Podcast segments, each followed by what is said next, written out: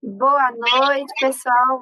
É, eu vou iniciar me apresentando. Meu nome é Viviane, eu sou psicóloga, representante setorial do Conselho Regional de Psicologia dos Campos Gerais. E nós temos o tema aí morte, luto e suicídio, para a gente conversar sobre isso, que é um tema muito importante, independente do mesmo, é, principalmente no momento que a gente está vivendo agora, que é o momento de pandemia, que é um momento de incertezas, que é o momento de que muitas coisas viraram emergenciais e a gente precisa conversar sobre isso.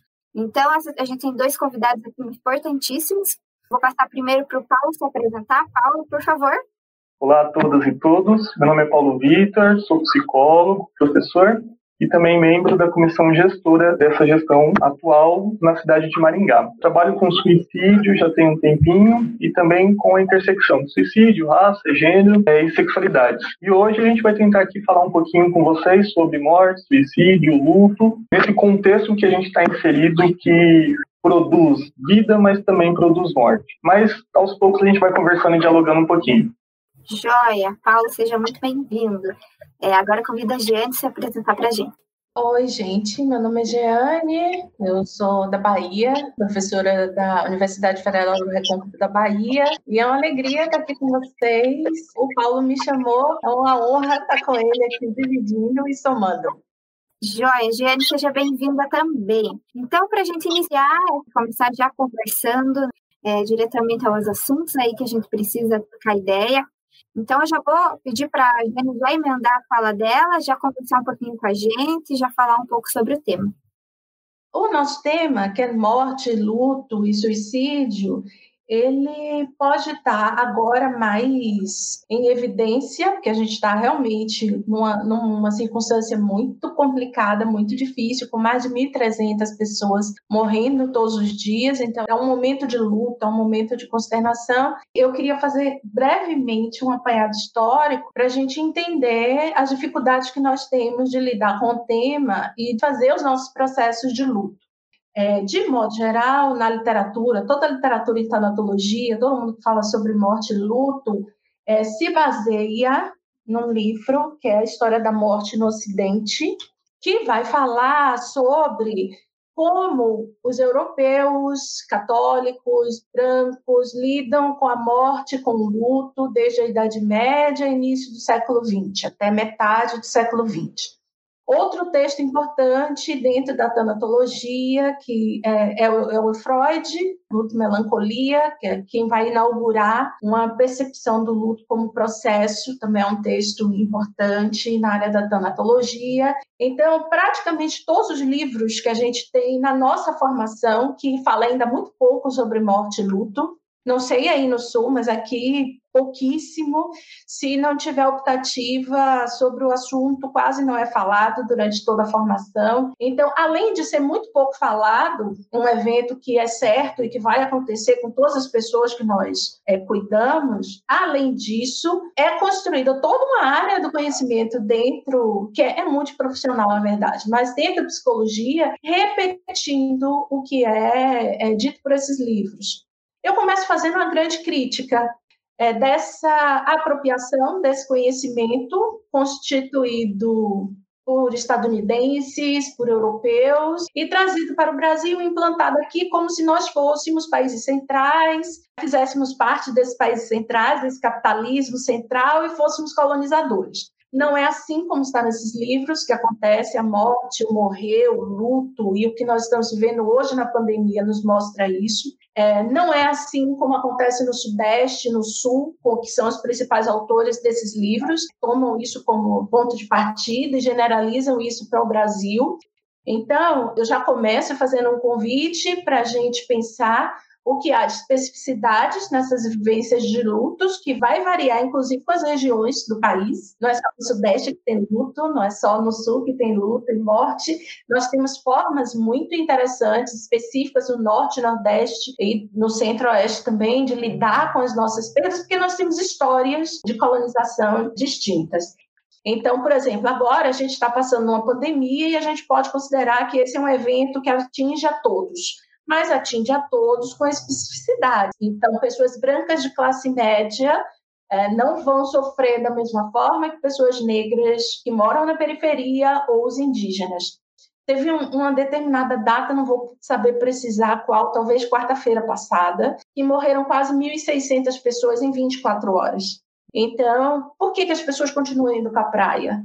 Por que, que as pessoas continuam indo para o barzinho? Por que, que, as pessoas não falam nada sobre isso de uma forma emocionada, de uma forma com afeto? Isso fala de quem está morrendo são os matáveis. Quem está morrendo é a população em situação de rua, quem está morrendo são pessoas vulnerabilizadas por toda uma política de desfinanciamento do SUS, de desfinanciamento da educação. Então, quem está morrendo são as pessoas que estão nos serviços essenciais é quem está limpando a rua, quem está limpando as unidades de saúde, quem está fazendo a unha da classe média, é quem está limpando as casas. São essas pessoas que não têm como fazer o seu home office, a elas não é dado esse, essa possibilidade, e são elas que estão morrendo, e elas podem morrer. Por isso que pode se dizer, aí, eu não sou coveiro. Por isso que a gente pode ter um grande número de idosos asilados estão morrendo. Pessoas que já tinham outras comorbidades, como câncer, como doenças é, renais, estão morrendo. E que são é, entendidas como um peso para a sociedade como aqueles que oneram a previdência social, como aqueles que oneram os gastos públicos. Então, isso a gente chama de genocídio. E a gente não chama de genocídio agora. Ah, mas eu nunca ouvi falar disso. Um autor que há 40 anos escreveu esse livro aqui. Ai, meu Deus, nossa, é, socorro. Ai, acertei. O genocídio da negra brasileira, que é o Abdias Nascimento, um homem importantíssimo na história do nosso país e que a gente não ouve falar na graduação. Um outro livro que é importante, A Intervenção Psicológica em Emergências. No entanto, não fala sobre nós, quando eu digo não fala sobre nós, é sobre nós, sobre mim, sobre mim, mulher negra nordestina, não fala sobre nós, não fala sobre indígenas. E aí vem a minha grande crítica à literatura é, sobre morte e luto no Brasil, que é, considera a tragédia a Boate Kiss, considera a tragédia Brumadinho, considera a tragédia a queda do avião da Gol da TAM.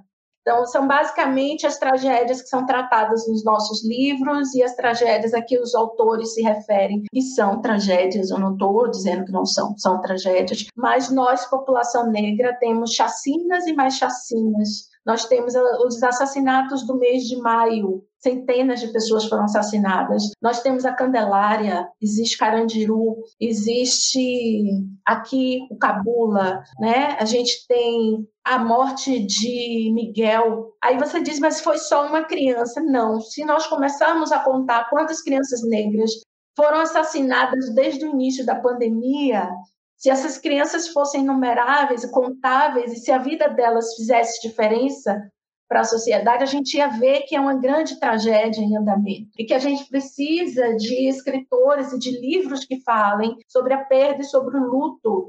Eu vou fazer a escolha por falar mais da população negra, porque é a que eu tenho me debruçado, tenho estudado mais, é, a gente não tem na psicologia uma literatura que instrumentalize os psicólogos para falar sobre morte, luto e suicídio temos o livro do Paulo, Vida, Adoecimento e Suicídio, que é um livro único. A gente não vai ter um livro que trate e que faça essa interseccionalidade. Ele não só fala da população negra, como fala da população negra LGBT é, né, mais, né, todas as letras. E aí existe um imenso abismo na produção, é, na psicologia, na pesquisa na psicologia, pesquisa na tanatologia. E aí, é, o que, que os psicólogos repetem sem reflexão? E aí eu, eu já repeti durante muito tempo, não estou aqui fazendo uma crítica como se eu nunca tivesse feito isso. Eu fiz isso, mas chegou um momento que eu parei e disse, não é isso. Porque esses autores dizem o quê? Quando se chega no século XX, a morte, o medo da morte é substituído pelo medo da doença grave, como, por exemplo, o câncer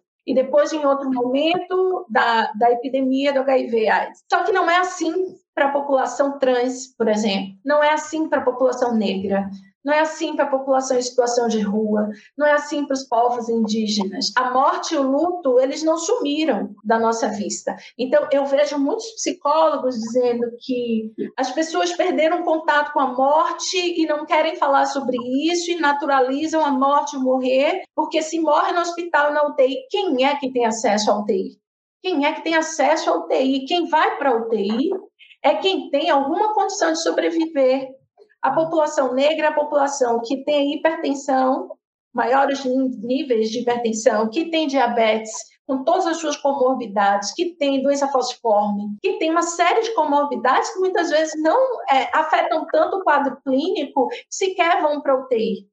Agora, na pandemia, a população negra vai começar a morrer ainda mais em casa. Por quê? Primeiro, por conta do racismo institucional, a gente aprende a evitar ir para a unidade de saúde para não ser humilhado. 80% da população negra é SUS-dependente. Então, quando a gente vê os prefeitos dizendo, olha, chegou num número bom, já podemos reabrir o comércio, chegou num número bom para quem? Então, ainda existe uma população que não é vista, que não é contada, que não está sendo ainda registrada pelos profissionais de saúde, é, porque quando você não registra é, o critério raça-cor, você está contribuindo para que a gente não gere dados sobre a população negra, ou seja, você está contribuindo para que essas mortes sejam invisibilizadas. Isso a gente dá nome de racismo institucional. Então, isso tudo está acontecendo e nada está sendo falado. Precisou que a militância entrasse na justiça e fizesse muito barulho para que isso fosse chamado a atenção. Então, o que eu quero chamar a atenção de vocês é o seguinte: as razões pelas quais a população de classe média branca naturaliza a morte e morrer e não olha para isso, e a população negra e periférica também não olha para isso, são completamente diferentes. Se a população branca de classe média, ela não tem contato com a morte, vai ter contato com a morte do avô, vai ter contato com a morte de algum animal, e aí sim os livros falam sobre isso. Se essa população tem pouco contato com a morte e se desacostumou a pensar sobre a vida e sobre a morte, sobre o suicídio, sobre todos os fenômenos que envolvem, é porque realmente ela tem condições de saúde, ela tem condições de vida que permitem que ela viva, que essas pessoas vivam 20, 30, 40 anos sem ter perdido uma pessoa com quem ela tem vínculo. E sim, isso está correto, isso acontece. Só que a população negra, muitas pessoas perguntam assim: por que, que na periferia está tendo paredão? Por que, que, as pessoas não estão ligando e estão se expondo e não estão usando máscara? Por que, que o pessoal da periferia não está assim, assim, assim? Bom, primeiro, as periferias se organizaram quando viram que o poder público largou de mão e não fazia nada em relação às periferias. Então, não é verdade que as periferias não ligam. Existe um, todo um movimento organizado no país inteiro de coletivos atuando nas periferias. Isso é uma, isso é uma visão deturpada. Outra questão que eu já tratei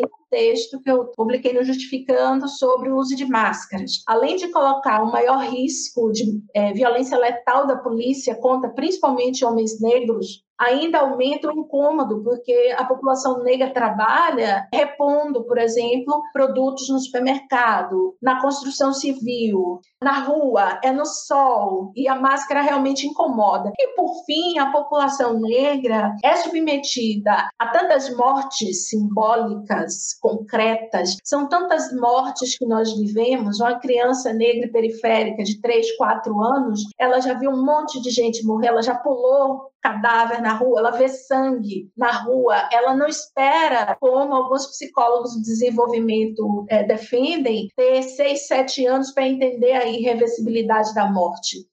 Ela já viu o irmão morrer, ela já viu o coleguinha morrer, ela já viu gente com o crânio aberto, com tiro de fuzil no seu cotidiano. Ela sabe o que é a morte, o que é morrer. Então, quando você está numa guerra, e aí a Judith Butler ajuda a gente a pensar nisso, quando você está em situações extremas e terríveis, como essas, a, a, forma de você lidar com a morte é ou você naturaliza ou você enlouquece.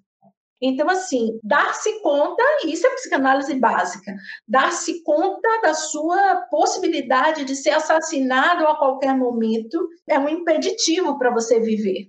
A gente precisa pensar morte, luto, suicídio, fazendo essa interseccionalidade pensando raça, classe e gênero, porque aí se a gente pensar entre indígenas, que são aqueles que né, as pesquisas falam de maior número de suicídios, mas chama atenção que as pesquisas têm uma subnotificação imensa no critério raça-cor, acaba que os indígenas, por eles serem atendidos por um sistema de saúde específico, eles têm um controle maior desse número de pessoas que se suicidam, mas a gente tem uma grande pesquisa feita pelo Ministério da Saúde, pela Universidade é, de Brasília, que mostra números alarmantes de suicídio entre adolescentes e, e jovens negros. E aí eu passo a palavra para o Paulo. Perfeito. Bom, agradeço de antemão, uma honra estar do seu lado e poder te escutar, eu acho que é, é muito importante.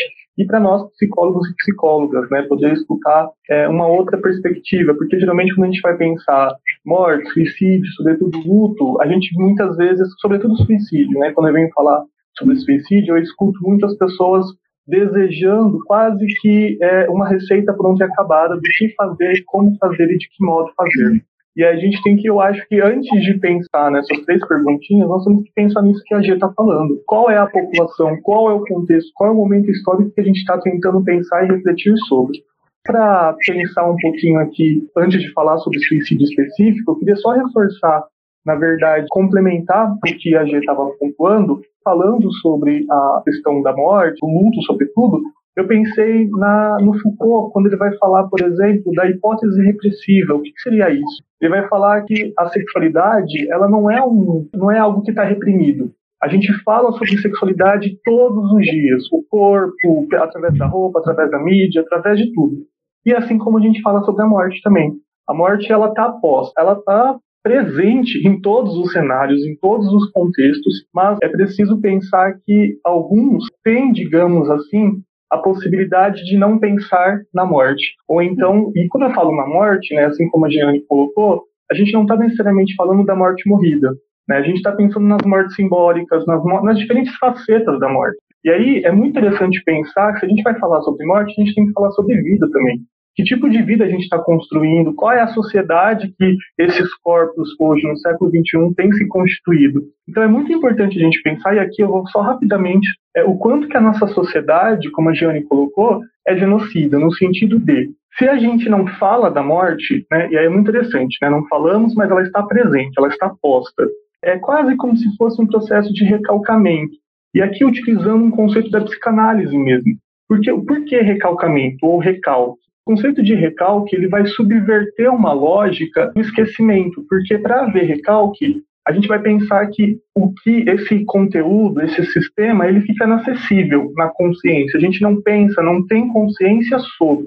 Sobre a realidade, por exemplo, é, de algumas pessoas que estão sendo assassinadas diariamente, os corpos, alguns corpos são tombáveis, muitos, então, nos livros de psicologia, nas formações em psicologia, na, na sociedade como um todo, essa informação, essa realidade, muitas vezes, não está presente, não está, não encontra-se visível, mas não é porque ela não existe, ela está visível, ela está muitas vezes inacessível. E aí é muito interessante que o Freud, nas palavras do Freud, né, o recalque consiste justamente em apenas rejeitar e manter da consciência afastado esse conteúdo. E aí é muito importante a gente pensar que a psicologia muitas vezes mantém afastado certos conteúdos, mantém debaixo do tapete, mantém é, a produção de um silenciamento frente a alguns determinados conteúdos e assuntos. E aqui é muito interessante que eu quero que vocês consigam pensar o que eu estou querendo refletir junto com vocês. Esse não saber vira quase como se fosse um complexo de repetição. Por que um complexo de repetição? E aqui eu acho que vou fazer por me entender melhor agora. Quando eu falo complexo de repetição, nós repetimos a nossa história sem aprender e sem visualizar com essa história. Por quê? É muito interessante é, pensar sobre o suicídio. Eu trabalho com suicídio esse ano faz 10 anos. E quando eu comecei a trabalhar com suicídio, falaram deste livro, que é Do Suicídio do Carsola, que é muito bom, inclusive, é um livro que eu acho que é uma das bases para trabalhar o suicídio, sobretudo no contexto brasileiro. Mas era muito interessante porque eu, por que, que eu quis estudar o suicídio? Por que, que eu quis pensar sobre o suicídio? Além de tentar suicídio por conta é, de questões pessoais, eu queria entender o que a psicologia falava sobre o suicídio de pessoas LGBTs e pessoas negras? E aí foi que eu me deparei com nada. Ou seja, então esse sofrimento, esse corpo que nos fala não é um corpo, não existe sofrimento, enfim, algo que possa ser feito, que possa ser prevenido. E aí eu acho que denuncia também uma outra questão que a nossa sociedade, ela só lida com os sintomas. Ela não pensa, em, por exemplo, em práticas de saúde, de promoção da saúde, de prevenção em saúde, de todos os corpos, mas sim pensa em prevenção e promoção de alguns corpos e outros corpos são tombáveis. E aí é muito interessante a gente pensar e refletir sobre isso, porque quando eu falo do complexo da repetição, porque é justamente a nossa sociedade, ela se estrutura e se desenvolve sob e pela violência. É só a gente pensar o processo de construção brasileira, do contexto de escravização até hoje. Né? Quem, mais, quem são os corpos que mais morrem? E aí isso vai ter também interferência no suicídio e na literatura sobre suicídio. Como que se fala, como que se trabalha, por exemplo, o manejo sobre suicídio? Que geralmente, quando a gente vai pensar no suicida, esse suicida ele é quase que um boneco universal. Quando eu falo boneco universal, estou falando de que é um sujeito, por exemplo, que tem uma raça, uma classe e um gênero que, sobretudo, geralmente é heterossexual, é branco e classe média. E aí que a gente precisa pensar e repensar, por exemplo, quem são essas pessoas que estão gritando, almejando por o olhar do outro, mas que muitas vezes não conseguem receber esse olhar do outro porque sequer é visto como um sujeito, sequer é visto como indivíduo, e também, quando é visto como sujeito, muitos psis, e aí não é uma crítica, eu acho que aqui é o momento da gente começar a refletir e pensar sobre, Muitos psis não sabem o que fazer e de que modo fazer, porque nós aprendemos muitas vezes uma ciência ou um manejo que conta sobre a perspectiva de uma única voz, sobre a perspectiva de uma única forma de agir. E aí, quando entra, por exemplo, um corpo desconhecido, um corpo diferente daquilo que eu vi, do que aprendi, eu não sei como lidar, eu não sei como fazer. Então, é muito importante a gente pensar agora, só para refletir um pouquinho sobre isso, o quanto que a nossa sociedade, então, se estrutura pelo ciclo vicioso da violência e que isso depois vai ter uma repercussão sobre o suicídio, que eu vou falar agora um pouquinho sobre. Bom, tem uma frase do Van Gogh que eu gosto bastante, que ele fala que o suicídio faz com que os amigos e familiares se sintam seus assassinos. Essa frase dá para a gente pensar em vários fatores, mas é muito importante, aí eu venho trabalhando, não só eu, Jeane, várias outras pessoas vêm trabalhando há muito tempo para a gente desmistificar a ideia de que o suicídio é um ato individual.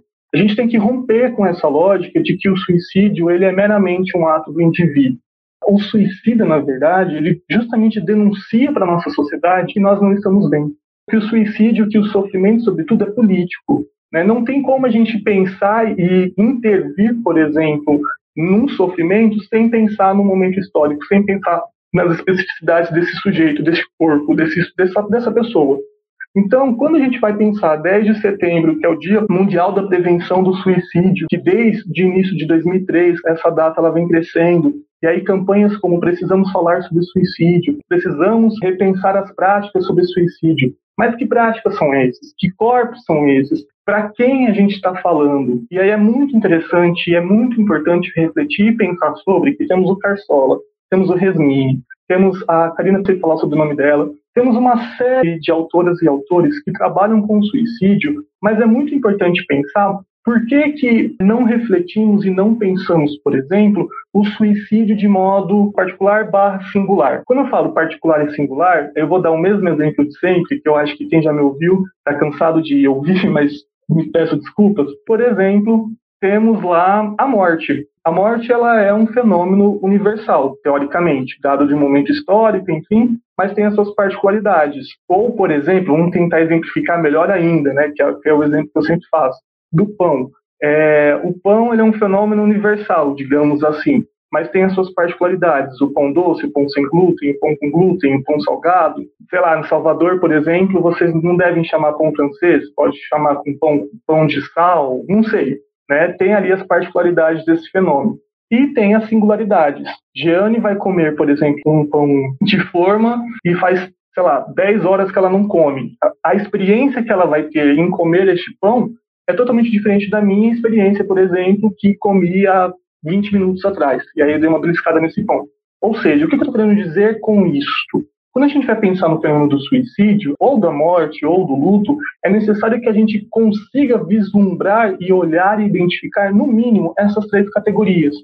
a universalidade, a particularidade e a singularidade. Que sujeito é este que está utilizando o seu próprio corpo para denunciar algo e para falar sobre o seu adoecimento e seu sofrimento? Aliás, vocês me escutam? Aliás, nós escutamos esses corpos? Aliás, nós visualizamos este sofrimento? Porque a Gianni pontua e traz Judith Butler, e ela vai trabalhar muito bem com essa perspectiva. Ela, como Fanon, também Condenados da Terra, vai trabalhar muito bem acho que é muito importante também a gente pensar, Judith Butler não cita, não referencia Fanon, mas esse pensamento que ela traz já estava lá em Fanon, Condenados da Terra. Mas, enfim, salvas ressalvas, é, é necessário que a gente pense e reflita sobre essa o apreender e o reconhecer. Eu posso até ver, eu posso até identificar aquele sofrimento, mas o reconhecimento daquele sofrimento requer uma série de ações, requer uma série de movimentações. E isso, de fato, requer que a gente reaprenda a pensar qual é o objeto da psicologia, reaprenda a pensar o que estamos entendendo por suicídio, porque, novamente, suicídio não é somente que devemos entender como sendo um ato deliberado consciente do sujeito. Nós temos que pensar para além dessa situação, para além dessa citação. Se a gente ficar três segundos em silêncio, uma pessoa tenta o suicídio a cada três segundos. A cada 40 segundos, uma pessoa comete o suicídio no mundo. A gente sabe que é um problema de saúde pública, mas se eu entendo o suicídio como um problema de saúde pública, eu vou pensar, por exemplo, e é uma crítica que eu sempre faço, se eu vou entender e chamar o suicídio como um problema, eu vou ter que pensar na cura e, consequentemente, na resolução desse problema, certo? Mas o que é cura? O que é resolução? Porque a gente vai pensar muitas vezes a resolução, a cura está no indivíduo por ele mesmo. Só que nós temos que entender e refletir e pensar que o suicídio é um problema multifacetado, não tem uma única causa e ele é justamente constituído por uma série de fatores. Temos vários autores que vão falar sobre este fenômeno, por exemplo, Erasmo de Roterdão, que ele vai falar da utopia no suicídio, Thomas More, lá no século XVI, século XVII, eles já vão tentar tensionar o quanto que a sociedade influencia no contexto do adoecimento, sobretudo no suicídio. Mas é muito importante a gente refletir e pensar justamente que a dor e o sofrimento, elas não são universais. A dor é dor. A dor é eu cortei meu braço, tá doendo, aí eu começo a falar com a Diane e com a Viviane, elas conseguem sentir, ver, imaginar essa dor, porque é uma dor física, sangra. Mas o sofrimento, ele tem um CEP, o sofrimento tem um código postal. Ele tem classe, ele tem raça, ele tem gênero, ele tem momento histórico. Ele tem, por exemplo, a gente vai pensar o suicídio de pessoas com deficiência. É uma questão que eu venho tentando trabalhar aos poucos, que não tem muita literatura, não tem artigo científico. Temos uma pequena produção que vai falar um pouquinho sobre essa população, mas é necessário a gente repensar o que a gente tem colocado como literatura especializada. Isso que eu acho que é a grande questão que a gente está tentando tensionar, e talvez possa até frustrar algumas pessoas pensando que seria algo mais de manejo ou até mesmo direcionando o que fazer, mas não tem como a gente pensar e colocar regras e receitas do que fazer se a gente não consegue vislumbrar a nossa realidade como ela é porque senão a gente fica num ciclo de repetição, como eu tenho falado anteriormente. Mas tem uma questão que a Organização Mundial da Saúde coloca, que o estado mental do suicida, ele se dá por diversos fatores, é ambivalência, impulsividade e pensamento rígido, se não me engano. Mas a gente vai pensar, por exemplo, o suicídio de pessoas trans, ou o suicídio da população negra, por exemplo. É muito interessante repensar e pensar sobre o que me faz sofrer, o que me faz adoecer, por exemplo, não é minha cor de pele, não é o fato da pessoa trans ser trans. É o fato de que nós estamos vivendo dentro de uma sociedade que é racista, que é transfóbica, que é machista, que é patriarcal, que é sexista, enfim. É uma sociedade que produz adoecimentos, que faz certos corpos tombarem, mas quando gritarem, quando falarem, quando literalmente denunciarem esses fatos, não são escutados, são abafados. Então, quando a Gianni fala das mortes, é muito importante a gente pensar que a morte não é necessariamente só essa morte que sangra. Temos mortes que sangram, mas que sangra internamente. E aí, quantas pessoas estão sangrando diariamente, mas que não são escutadas, que não são visualizadas, e que esse sangue muitas vezes não é porque não derrama, que não é, por exemplo, um sangue, uma morte, uma dor legítima. E aqui que é uma questão muito importante para a gente pensar e refletir, que todo suicida, muitos deles e muitas delas, e aí sobretudo vejo isso muito na minha pesquisa, e em mim mesmo, quando eu tentei o suicídio por duas vezes, era justamente de pensar e querer chamar a atenção. Sim, eu de fato queria chamar a atenção, era o que eu mais queria. Eu tentei chamar a atenção, por exemplo, vestindo certas roupas, falando, pensando, refletindo, gritando, almejando o olhar do outro, mas esse outro não me olhava. E aí, aquela famosa frase, né? Eu me constituo através do olhar do outro, mas que outro é este? Este outro que só me violenta, que só me, que não me escuta.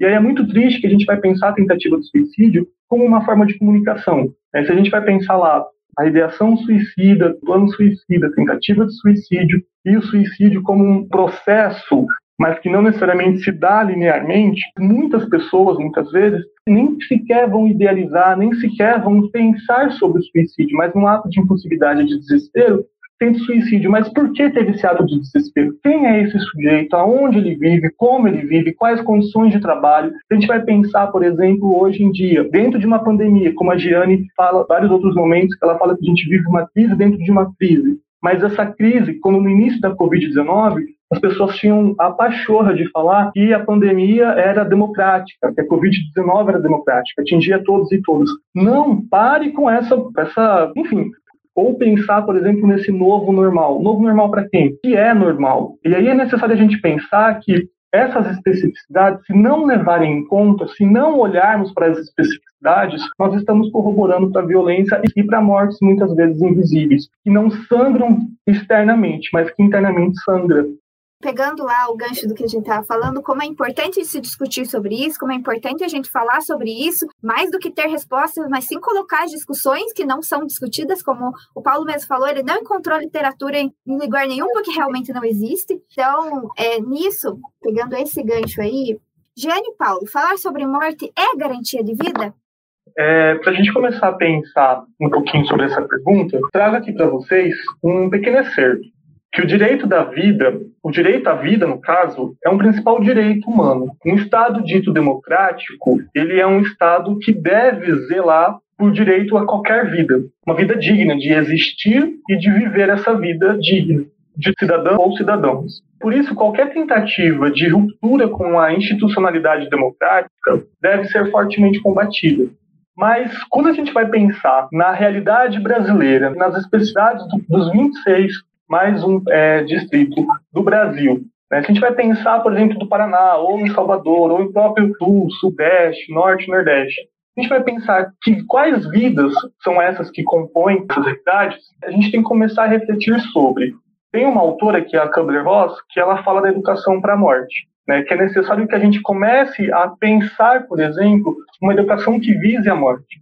Eu trabalho com a ideia de que é preciso a gente repensar não necessariamente a morte, mas a vida é pensar, por exemplo, que vida é essa, como a gente tem vivido, como a gente tem aprendido essa vida e como estamos aprendendo essa vida. Eu acho que essa é a grande cerne, porque eu trabalho muito com essa perspectiva, sobretudo com grupos terapêuticos e grupos operativos, oficinas de grupo, e aí tanto com pacientes enlutados ou pacientes sobreviventes, que depois a gente pode falar um pouquinho sobre, mas na minha experiência passada foi muito importante porque nos grupos era sobre suicídio, mas quando nós nos reuníamos, o que nós falávamos era sobre o processo de vida, sobre vivências, sobre experiências de vida. O suicídio, a morte, o próprio genocídio, o próprio sangue, muitas vezes ele não aparecia, por quê? Não que necessariamente não estávamos falando sobre isso, mas estávamos falando sobre que tipo de vida é este, que tipo de existência é essa que a gente tem possibilitado viver. E aí, quando eu falo que a psicologia, de uma certa forma, ela corrobora para uma manutenção de violências e corrobora e tem sangue nos livros, nos manuais de psicologia, é pensar que muitas vezes nós reproduzimos lógicas e narrativas que corroboram para uma vida muitas vezes não vivível, uma vida, por exemplo, que não contempla a sua é, potencialidade. E aí eu falo novamente, lá para o Paulo de 2000 e 2004, quando teve a primeira tentativa de suicídio, é que eu não era uma criança tímida, que eu não era de fato um corpo que tinha timidez, um corpo que desconfiava e que mentia. Mas eu era um corpo silenciado, era um corpo que não, que não conseguia almejar suas potencialidades. E aí é muito interessante pensar sobre isso, que esse corpo silenciado é necessário que a gente consiga construir espaços, rodas, oficinas, enfim, práticas de pós-venção ou de promoção de saúde, prevenção, práticas que possam falar dessas possibilidades de vida, de potencialidade de vida. Como a gente compreende a síndrome normal da adolescência, né? Aberastura e Nobel. Para quem é essa adolescência? Para quem é esse processo de vida? A gente ainda reproduz a lógica de que é normal na adolescência, por exemplo, ter pensamentos de morte, ter pensamentos sobre morte, sobre sumir, sobre desaparecer. Isso é da adolescência. A gente vai naturalizando morte, violência. A gente naturaliza que a cada 23 minutos um jovem negro é assassinado. Mas essa naturalização é projeto político-pedagógico de uma pedagogia totalmente desumanizadora, genocida e racista que é uma política da necropolítica. E é muito importante a gente pensar, então, que não é normal um adolescente pensar em querer desejar sumir, sofrer, desaparecer. A gente tem que nomear os fatos. Por exemplo, suicídio na adolescência. Ah, é bullying. Não, às vezes é machismo, é LGBTfobia, é racismo. Né? É preciso nomear esses fatos. Então, falar de vida é falar da complexidade, é falar, de, sobretudo, de potencialidades e pluralidade de indivíduos. G, é com vocês. Paulo, você falou exatamente o que eu anotei aqui para falar: o que é racismo, o que é o patriarcado, o que é LGBTQI-fobia, o que é classismo, o que é xenofobia. E aí a gente cria nomes e patologiza determinadas reações emocionais e comportamentais que não são doenças, são derivadas de uma resposta a uma percepção de um ambiente hostil àquela pessoa. Então, ao o seu pensamento, ler com outra, com outra percepção. Se a gente vai pensar só na história é, recente ou na história contada a partir de uma perspectiva é, burguesa, branca, vocês nunca vão entender isso. Então, se eu estou falando aqui de negros e indígenas, você precisa saber que na história do Brasil, o suicídio sistemático de negros e indígenas durante a colônia era um ato político. Eles se negavam a estar no lugar de escravizados, eles se negavam a estar no lugar de sequestrados, eles se negavam à humilhação. Então, as mães afogavam seus filhos e se matavam depois, porque ela não queria ver os seus filhos escravizados quando o Botega, por exemplo, ele vai dizer assim, olha, existem fatores que são predisponentes e fatores que precipitam o ato suicida. Ele não cita racismo, ele não fala sobre xenofobia, ele não fala sobre questões de gênero. Ele não fala, assim, mas você sabe. Então você vai ler e você vai inserir, tá? Então o racismo, o patriarcado, essas experiências de humilhação social são fatores predisponentes para o suicídio, são fatores que acompanham essa pessoa ao longo da vida e que estão dados na sociedade. Então, a nossa proposta aqui é que você abra o seu pensamento, você que é um profissional de psicologia, para pegar os livros que já foram escritos sobre isso e ler de outra forma. É, é, você pegar um livro de TCC, que é de técnicas, e dizer, tá, mas eu estou aqui no interior da, de Rondônia, estou aqui na zona rural do Mato Grosso do Sul. Né, quais são as técnicas que efetivamente fazem sentido para essa população? Qual a história dessa população com a morte? Para que eu possa adequar aquilo que eu faço, o meu atendimento, o meu grupo, o que quer que você esteja propondo, ao que faz sentido para a população que você atende. Então, o nosso convite é, qualquer que seja a sua abordagem, quase todas as abordagens que nós utilizamos são pensadas e foram propostas por homens brancos, estadunidenses, ingleses ou europeus. E aí a gente está no meio de uma guerra, né, por causa da Queen Bee, que lançou um filme. Estamos agora todos falando sobre isso, sobre lugar de fala. Que algumas pessoas vão dizer assim: ah, mas não me interessa quem escreveu, não. Deve te interessar sim quem escreveu. É, você vai, é, pega um outro homem branco da América Central. Ou seja, você faz um deslocamento de um lugar de poder do norte para o sul, mantendo tudo isso que o Paulo falou porque quem escreveu está exposto a é, determinantes sociais de saúde que são diferentes. Eu não estou dizendo que você vai ler só autores negros ou só autores LGBTQI ou só não, é para ler tudo e não universalizar as experiências. É você ler, tá, eu gosto do Boaventura. Eu vou ler o Boaventura sabendo que ele é um português um homem branco português de um lugar que nos colonizou. Então, quando ele fala para nós, ele está falando desse lugar. Eu posso respeitá-lo como respeito, como autor, eu gosto muito deles, mas eu também vou na obra do Milton Santos para falar sobre globalização do ponto de vista de um geógrafo que vem de um outro lugar social e que vê a globalização como do lado de cá. Ele fala assim: olha, eu quero falar sobre a globalização aqui, ó, do lugar onde eu estou. Vamos deslocar esse pensamento. Então, o que nós estamos falando aqui não é para você não mais lançar mão de técnicas ou não centrar no indivíduo, é que a compreensão da experiência da singularidade, da experiência desse indivíduo, ela não prescinde de você entender o contexto social que está exatamente criando o sofrimento que pode gerar o suicídio. Então, ah, Jane, mas a gente só vai impedir o suicídio mudando todas as questões sociais? Não, provavelmente ainda vão existir pessoas que vão se suicidar, mesmo numa sociedade com altos níveis de qualidade de vida.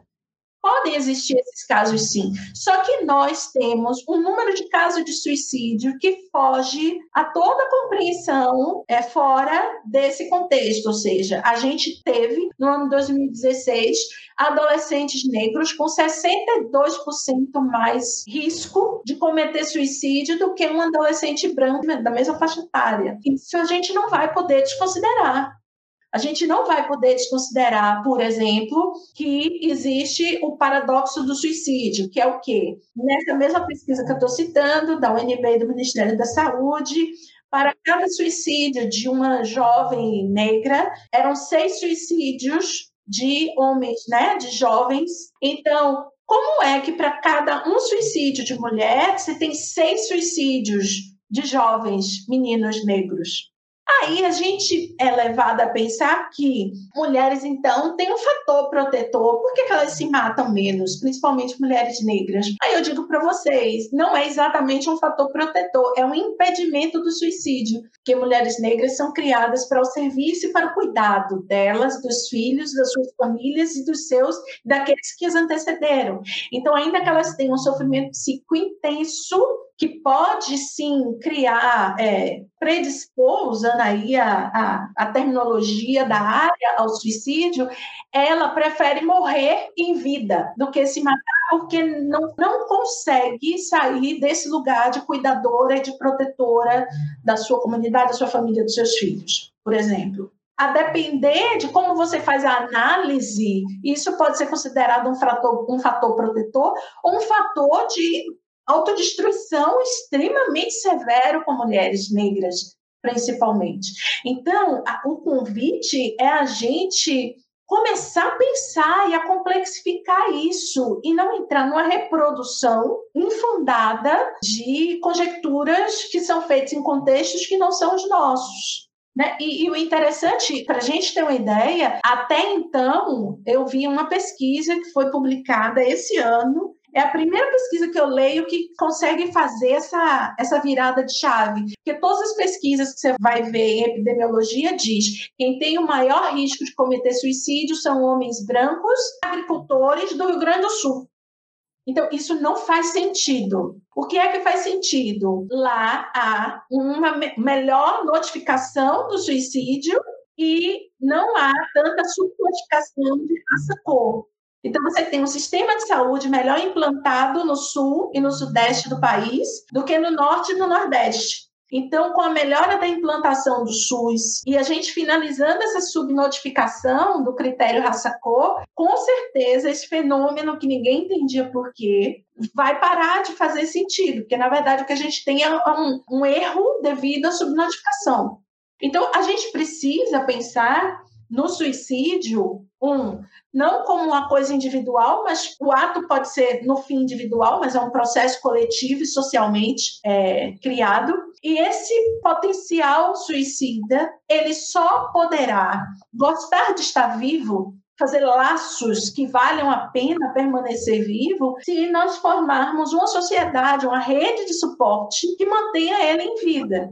Isso é muito óbvio, não precisa grandes estudos para a gente concluir isso. Se a gente está numa pandemia e as pessoas não se comprometem com o uso de máscaras e com evitar estar em lugares e disseminar um vírus, então a gente ainda está muito distante de ter uma sociedade que valorize a vida. É exatamente isso, porque como você vai falando e vem na imagem assim agora no final a ideia de serviços essenciais, né, que a gente, enfim, que a gente eu falo enquanto Estado vai colocando, né, quais são esses serviços essenciais?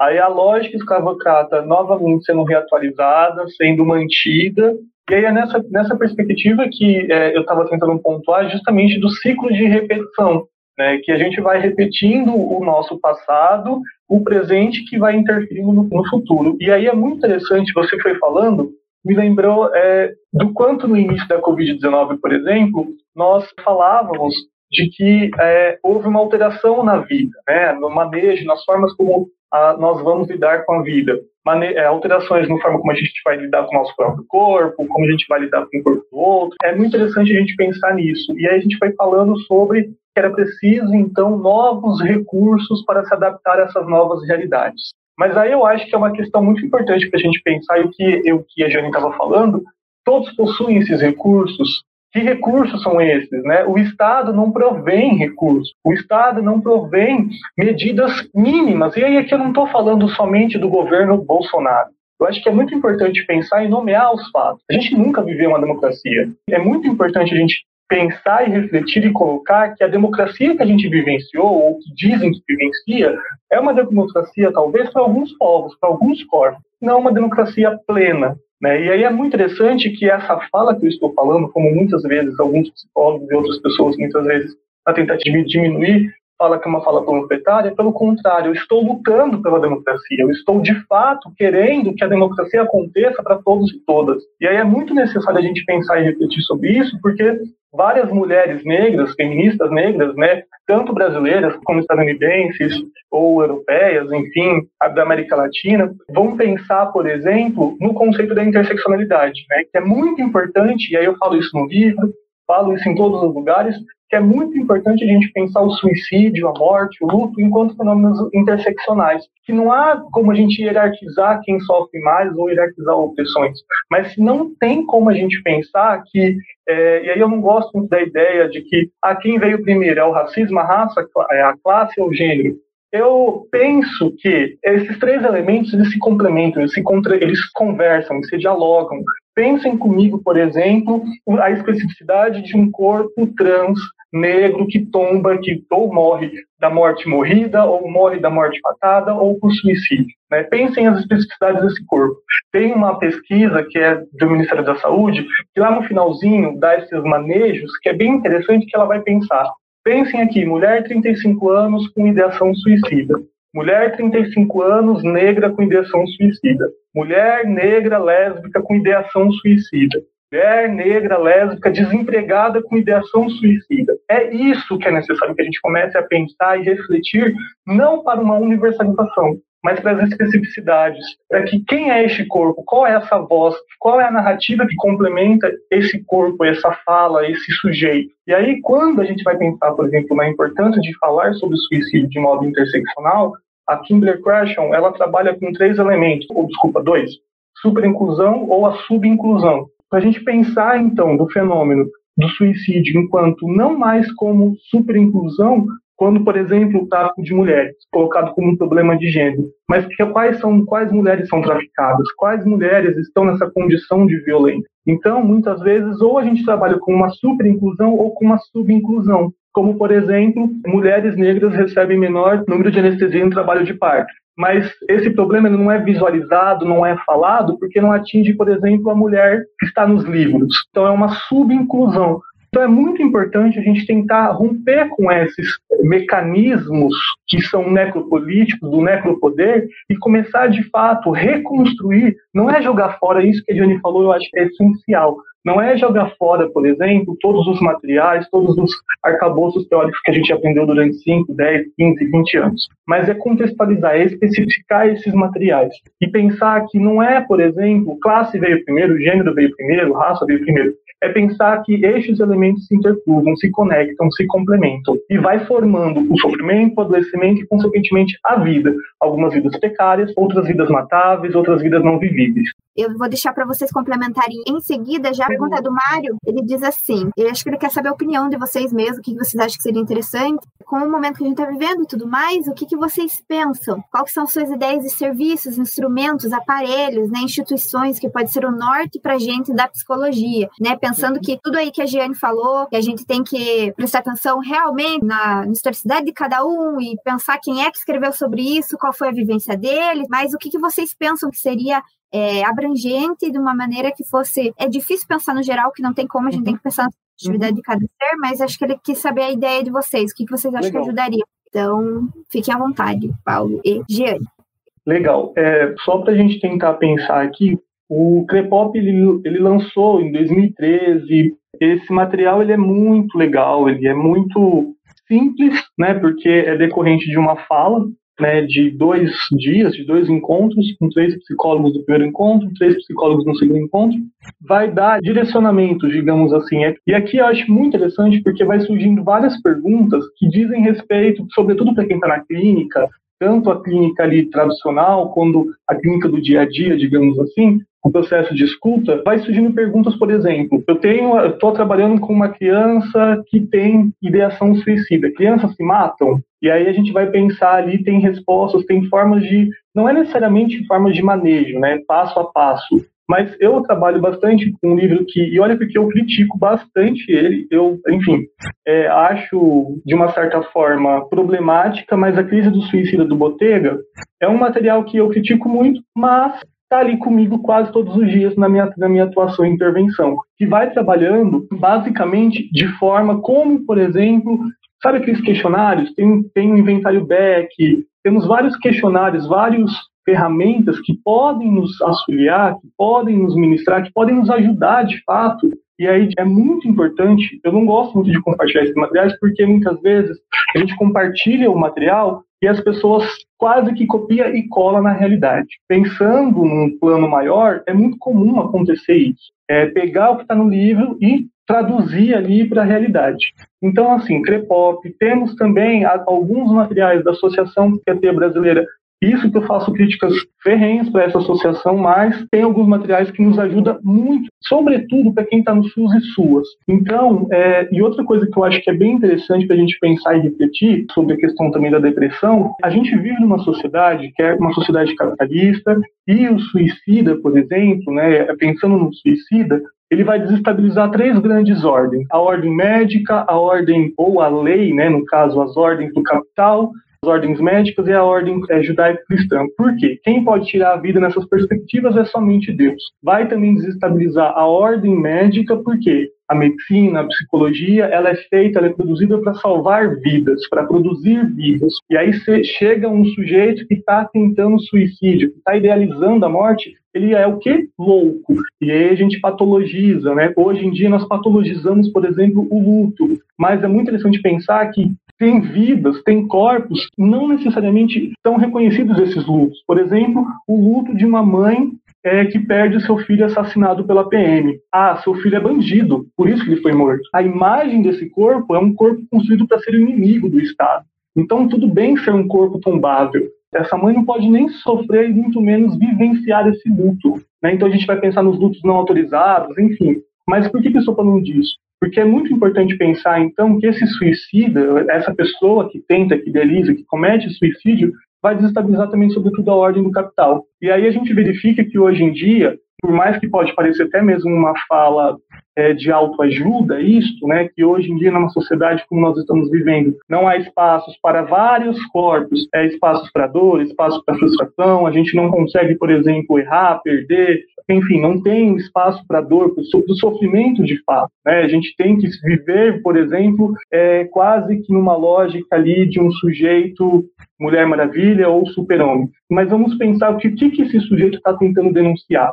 Né? E aí, nessa lógica, a gente mantém vidas a todo custo. A gente mantém, a gente medicaliza, e aqui eu não estou fazendo uma crítica à medicalização, mas ao medicamento em si, mas sim a medicalização da vida. O quanto que a gente vai, então, medicalizando esse sujeito para que ele esteja vivo. mas a gente não dá a possibilidade, isso é educação para a morte, a gente não dá a possibilidade dele pensar e refletir no porquê ele está idealizando a morte, por que, ele está tentando o suicídio. Então, novamente, falei anteriormente dos grupos. Eu acho que a principal saída, né, não tem, eu não gosto de é, universalizar, mas já universalizando, gente, claro, vai ter especificidades, vai ter momentos que vai ter segmento tátil, indivíduo indivíduo, mas uma das ferramentas mais poderosas que nós temos é o grupo. Temos aqui Augusto Boal com o Teatro do Oprimido, tem várias ferramentas, vários elementos para pensar, por exemplo, o teatro do oprimido, para a gente pensar que corpo oprimido é esse, a possibilidade das narrativas, o próprio psicodrama, enfim, o próprio grupo operativo, com Pichon Rivière. Nós temos elementos que nos possibilitam, sobretudo para quem está no SUAS ou então no Sistema Único, de trabalhar, por exemplo, e resgatar essas possibilidades de pensar, por exemplo, sistemas de desigualdade e que este sistema de desigualdade vai produzindo vidas precárias e vidas matáveis. E aí é muito importante pensar que nesse contexto de pandemia, eu não sei como que será daqui 10, 15, 20 anos, mas uma realidade é, eu não tenho bola de cristal, eu não, eu não tenho visões deterministas, mas para a população negra, sobretudo população negra, população LGBT, população indígena, essas populações que estão ali vulneráveis a um, a um cerco de um processo histórico, muito pouco vai mudar. Elas já estão, digamos, numa, assentadas numa violência, num, num espaço de violência. Né? Talvez intensifique ainda mais esse sangue essa violência. Mas só para a gente fechar aqui essa ideia, eu queria só fazer uma colocação de que dentro do sistema capital, infelizmente, o que preza é a manutenção da vida a todo custo. E eu acho que esse é um dos papéis que a psicologia tem que romper. E aqui eu não estou falando que, ah, então tá, se o sujeito quer se matar, se mate. Não é isso. É pensar, mas por que que esse sujeito está denunciando? O que que esse sujeito está denunciando?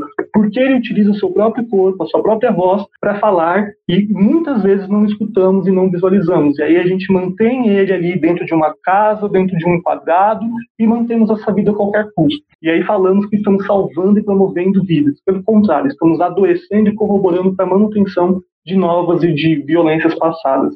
Por isso que eu falo do ciclo de repetição. Quero fazer um comentário rápido. Isso do luto não reconhecido é um clássico nosso.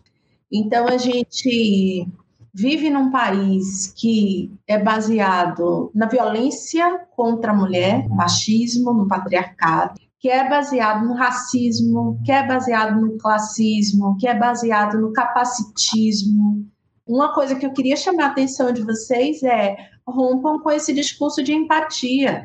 Assim, não é por você se colocar no lugar do outro, como é que você vai solicitar isso de uma sociedade que se organiza dessa forma? Isso é de uma ingenuidade, assim, me salta aos olhos. Então, é necessário, você como profissional da saúde mental, que você trabalhe tanto no atendimento clínico individual, grupal, como você, como cidadão, contribua para que essa sociedade seja melhor. Então, é, são duas vias, certo? Você, como sujeito político, precisa participar do que acontece na sua sociedade, como ser pensante, como alguém que está vendo o que está acontecendo, levando essas pessoas a não querer mais estar eh, vivas, nem participando desse grupo do qual você faz parte, que você faz parte desse mal-estar, você faz parte, eu faço parte, Paulo faz parte, e a gente precisa fazer algo em relação a isso, por uma questão ética. É uma ética profissional. Você não pode simplesmente querer a vida a todo custo e manter essa pessoa viva em sofrimento. Então, eu acho que é isso que o Paulo está falando também. Então, a sua atuação profissional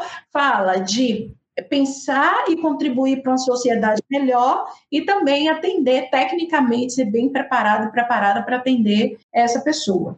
Existe um ponto que o Paulo também trouxe quando ele citou a mãe que tem um filho assassinado, que é o reconhecimento do sofrimento. De modo geral, os profissionais de nível superior do campo da saúde são pessoas brancas socializadas, eu estou citando ali a Weiner, é, socializados entre pessoas brancas e reprodutores da sua branquitude. Então, é muito comum no campo da saúde que uma pessoa chegue com um sofrimento que para ela é extremamente relevante e alguns profissionais não entendam ou aí parem para discutir que o mais racista contra o negro é o próprio negro essa fala, além de ser uma fala infeliz e racista, é também uma fala que silencia essa outra pessoa. Quando a gente fala de povos que são racializados e que são expostos à humilhação constante, a perigo constante, a helicópteros voando e atirando de cima, a reprovações sucessivas numa escola que é violenta contra crianças negras ou com algum tipo de deficiência ou com alguma impossibilidade crianças fora desse padrão, então é, essa criança, esse jovem, ele é exposto a uma série de humilhações. Precisa ser reconhecido. O fato do profissional de psicologia reconhecer e dizer assim, você tem razão de se sentir desse jeito porque essa sociedade, você mulher trans, você tem razão de se sentir assim porque você é exposta a, por exemplo, o assassinato de Dandara, você é exposta diuturnamente a ataques verbais. Então, esse psicólogo que reconhece esse lugar dos fatores sociais como fundamentais para a ideação suicida, esse reconhecimento, esse falar, olha, eu sei que é isso mesmo, já é uma grande técnica. Ah, que coisa estranha, né? Um psicólogo está falando isso para outro. Mas acredite, a maior parte das é, queixas que eu recebo lá na página Saúde Mental da População Negra são pessoas dizendo, eu tentei tratar isso com minha psicóloga, e aí ela disse assim, ah, é, por exemplo, uma, uma pessoa negra, uma mulher negra falando da sua solidão e porque ela passou por determinada questão. Aí a psicóloga branca diz assim, ah, mas é, você não está projetando suas questões pessoais nos outros? Ah, mas eu também sou gorda e também sofro. Então, assim, tem uma série de coisas que acontecem que passam por uma formação. Eu sempre bato nessa tecla, a gente precisa melhorar muito a nossa formação, a gente precisa melhorar os nossos currículos, a gente precisa melhorar a nossa pesquisa, a gente precisa melhorar muita coisa na formação do psicólogo, nesse caminho que eu e o Paulo estamos trazendo, estamos trazendo aqui, da descolonização, do olhar sobre o mundo. E o psicólogo precisa estudar. E aí tem esses livros que eu mostrei sobre suicídio, mas você precisa saber da história dessa população que você atende. Você precisa saber da história dessa população LGBTQIA, que está aí no seu território. Você não pode se furtar saber dessas coisas. É constitutivo dessas pessoas. Você não sabe o que foi o caso do Valongo, então você não vai entender quando a visão de covas rasas é perturbadora para uma pessoa negra. Você não vai entender. Eu vou falar uma coisa que talvez vocês nem lembrem mais, mas teve um BBB que uma pessoa no BBB, uma mulher negra, ela foi acorrentada e ela teve uma crise de ansiedade porque ela estava acorrentada. Eu tive que escrever um artigo dizendo para os psicólogos por que que para uma militante negra estar acorrentada numa brincadeira é, remetia a ela à escravização e naquela hora ela entrou em profundo sofrimento e teve uma crise de ansiedade porque os psicólogos não conseguiam entender, acharam que não entendi por que, que ela está acorrentada e ela teve isso. Então, são coisas que acontecem com a gente, que acontecem com a população que nós atendemos, que, assim, não dá para ser psicólogo e não conhecer a história da população que a gente atende. Se você vai atender uma população cigana, você precisa entender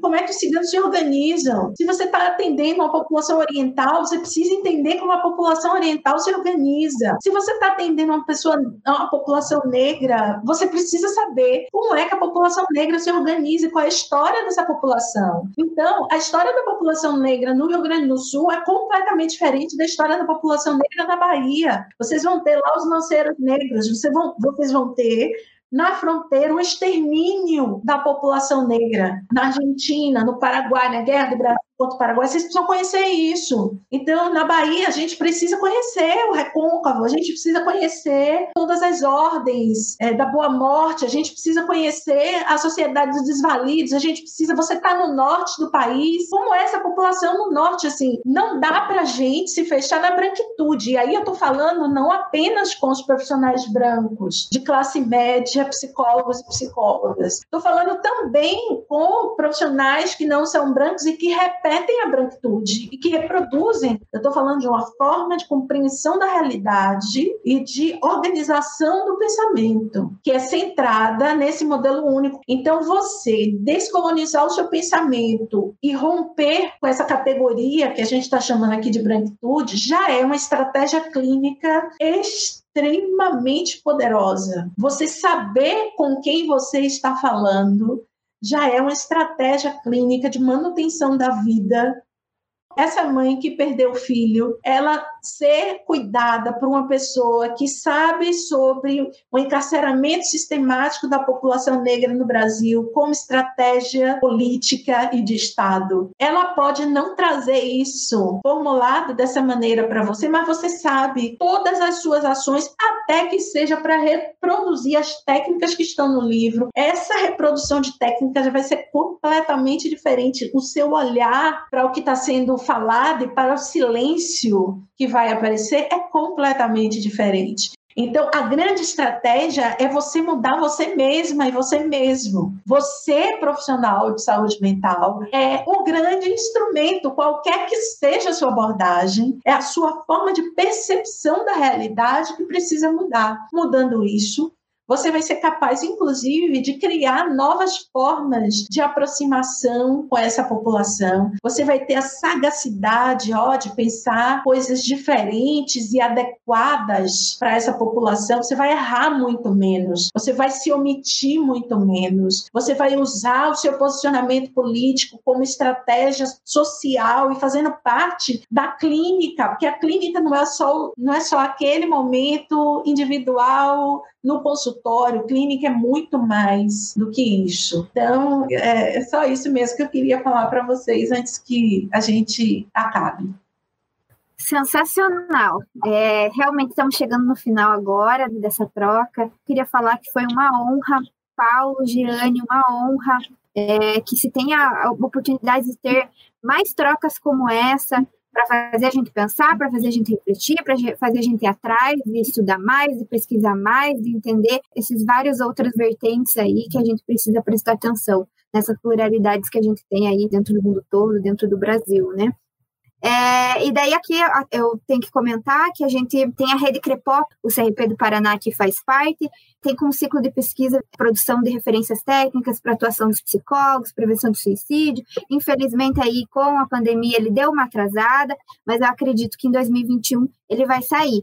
É, mas como a Giane mesmo falou, pessoal, é só pesquisar, ela deu opções de muitos livros aí, Paulo também. Por favor, vamos nos alimentar disso, vamos, vamos deixar é, esse tipo de troca, esse tipo de conhecimento, vamos continuar lutando para cada vez a gente conseguir se formar mais, né, aprender mais e entender melhor. Queria desejar uma boa noite para todo mundo. Agradeço a Giane e o Paulo. Até mais, gente. Até a próxima.